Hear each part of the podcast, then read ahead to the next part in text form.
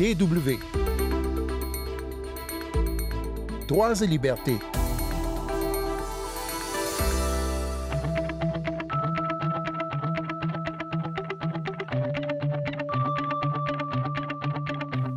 Les Comores, vus d'Allemagne, c'est un archipel de cartes postales dans l'océan Indien. Mais c'est aussi un petit paradis menacé. La population croît rapidement, elle dépend largement de l'agriculture et de plus en plus de forêts sont décimées à la recherche de terres arables sur les flancs des volcans. Des dizaines de milliers de Comoriens ont pris la route de l'exil pour fuir la pauvreté. Ceux qui restent font pour certains dépendre leur survie d'une fleur dont on parle cette semaine, qui produit une huile très parfumée, la fleur d'Ilang Ilang. Mais ils doivent faire face à la déforestation donc et à une baisse drastique de leurs revenus. Sandrine Blanchard Bonjour tout le monde.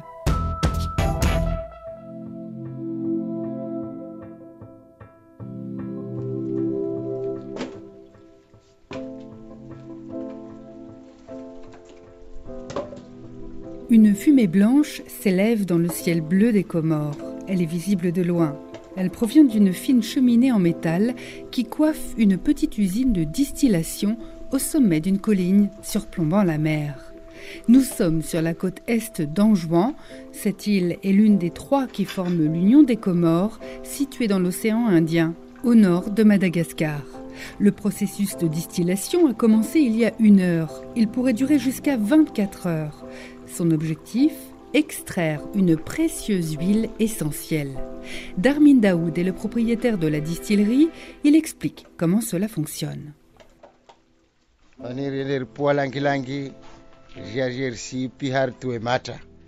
Nous venons de récolter les fleurs d'Ilang Ilang pour produire de l'huile. Nous allumons le feu qui chauffe l'eau dans le récipient, puis nous y mettons les fleurs. La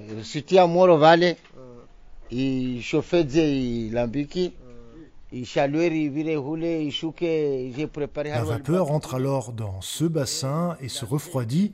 Vous avez alors de l'eau mélangée à l'huile et l'huile flotte à la surface.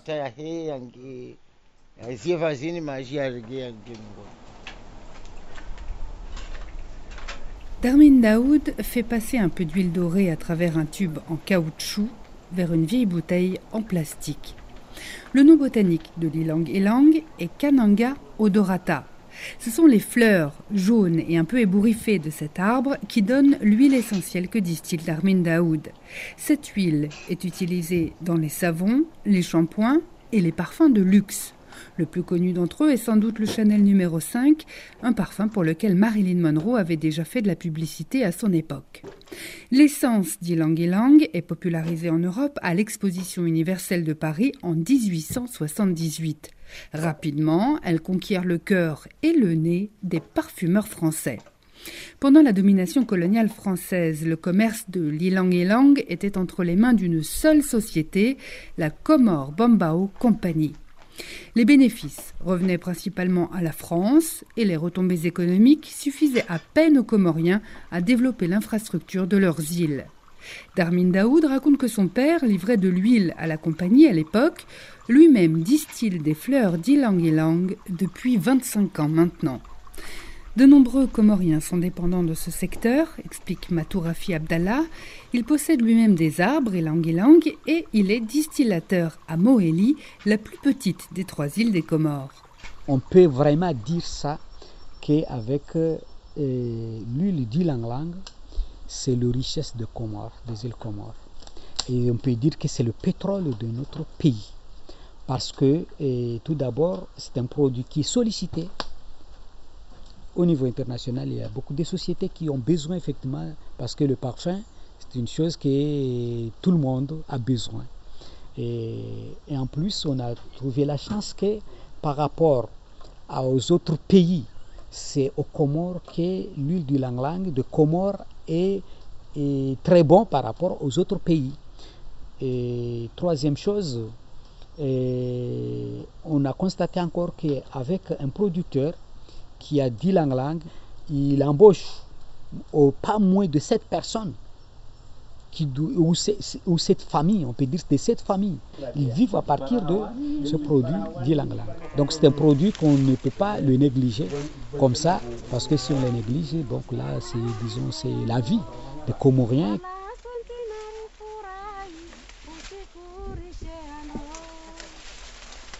La production permet d'employer de nombreuses personnes, à commencer par les producteurs bien sûr qui possèdent les arbres et les ouvriers qui les soignent et les taillent pour qu'ils restent suffisamment courts. Cela permet ensuite aux cueilleurs d'atteindre toutes les branches pour récolter les fleurs une fois arrivées à maturité. Ensuite, il y a ceux qui coupent et vendent le bois de chauffe, les distillateurs et les techniciens, puis les intermédiaires qui vendent l'huile aux exportateurs. Il existe environ 600 distilleries artisanales sur les îles de la Grande Comore, d'Anjouan et de Moélie. Le secteur emploie directement environ 10% de la population comorienne. Avec le clou de girofle et la vanille, l'huile d'ylang-ylang est ainsi l'un des produits les plus importants du pays. À elle seule, cette huile représente 17% des exportations, dont la majeure partie est destinée à la France. Hélas, ce secteur est volatile. Ces dernières années, les prix ont fortement chuté à cause de la concurrence grandissante de Madagascar, qui vend moins cher, et puis de la spéculation. Le cyclone Kenneth a également balayé les îles en 2019 et détruit certaines distilleries et de nombreuses infrastructures aux Comores. C'est la densité de l'huile qui en détermine le prix. En 2017, les producteurs obtenaient environ 9 euros par degré de densité. Aujourd'hui, ils n'en obtiennent plus que 2. Cet effondrement des prix se répercute sur toutes les personnes impliquées dans la production, à commencer par les cueilleurs de fleurs, qui ne gagnent plus que 50 centimes par kilo de fleurs ramassées. Il y a quelques années, ils gagnaient 4 euros par kilo. Nous savons le système de business donc les gens profitent effectivement de cette situation. Donc c'est pourquoi on s'est dit que non, on ne peut pas rester comme ça. Il faut qu'on s'organise effectivement pour pouvoir discuter avec euh, les bailleurs et aussi le gouvernement à ce que euh, le prix, quand même, il y a un prix euh, raisonnable quoi, par rapport aux producteurs. La dépendance des Comores à l'ilang entraîne d'autres problèmes. De grandes quantités de bois et d'eau sont nécessaires pour le processus de distillation. Or, ces deux ressources sont rares ici. Selon un rapport du Programme alimentaire mondial des Nations Unies, les Comores ont l'un des taux de déforestation les plus élevés au monde. En juin, l'île la plus densément peuplée est particulièrement touchée. Elle a perdu 80% de ses forêts naturelles entre 1995 et 2014. Misbahou Mohamed, co-directeur de l'ONG comorienne Dahari, qualifie le degré de déforestation des Comores Il y a aussi euh, pas mal de terres qui deviennent plus euh, arides. Quoi. parce qu'avec la pluie, ça enlève la fertilité des sols quand, tout est coupé. Donc on voit les, glissements de terrain. Donc tout ça, ça menace euh, la biodiversité. Mais il y a aussi les communautés aussi, parce que ça, ça diminue aussi les revenus. Parce que là, euh, la production, ça, baisse beaucoup. Donc, ils, vont aller chercher loin de terre, encore dans la forêt. Donc, euh, tout ça, ça met toute la vie des Comoriens ou des Anjouanais en péril. Dahari aide les agriculteurs à planter des arbres dans leurs champs pour rendre le sol plus fertile. Les feuilles de ces arbres peuvent également être utilisées comme fourrage pour les animaux ou à des fins médicinales. Les fruits et le bois peuvent, eux, être vendus pour un revenu supplémentaire. Le secteur de l'ilang-ilang serait responsable de 10 à 15% de la déforestation dans les îles.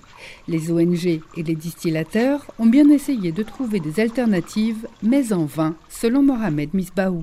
Et la réalité, le bois reste la seule énergie disponible, accessible. Maintenant, comme la solution pour les gens, parce qu'ils ont utilisé le pétrole, ça ne tient pas, le solaire, des hybrides solaires euh, pétrole, tout ça, mais toujours est-il que le bois, on revient toujours au bois. Donc maintenant, c'est pourquoi ce programme de réduire, essayer de réduire, réduire encore la, la quantité. Et c'est là qu'intervient une autre ONG, ID ou Initiative Développement. Elle travaille avec des unités de distillation à économiser l'énergie.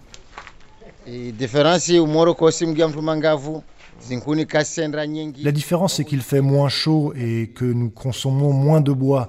On coupe donc moins d'arbres et les dépenses sont moindres. Darmin Daoud a financé 60% de son unité, l'ONG les 40% restants. Un investissement qui valait la peine puisqu'il a divisé par deux la quantité de bois dont il a besoin à chaque distillation. Cela représente environ 25 arbres laissés sur pied chaque année. Matourafi Abdallah sur Moeli espère aussi améliorer les conditions de vie des personnes impliquées dans la chaîne de production en les unifiant, pour leur permettre, dit-il, de parler d'une seule voix. Une association nationale est d'ailleurs en train d'être mise en place pour que nous, on réfléchisse ensemble et on discute ensemble et pour qu'on préserve effectivement euh, l'île et l'arbre d'Ilang mais aussi euh, préserver l'environnement. Donc on ne peut pas dire comme ça où une personne il ne peut pas arriver sans qu'on soit ensemble. C'est là où on va trouver des solutions.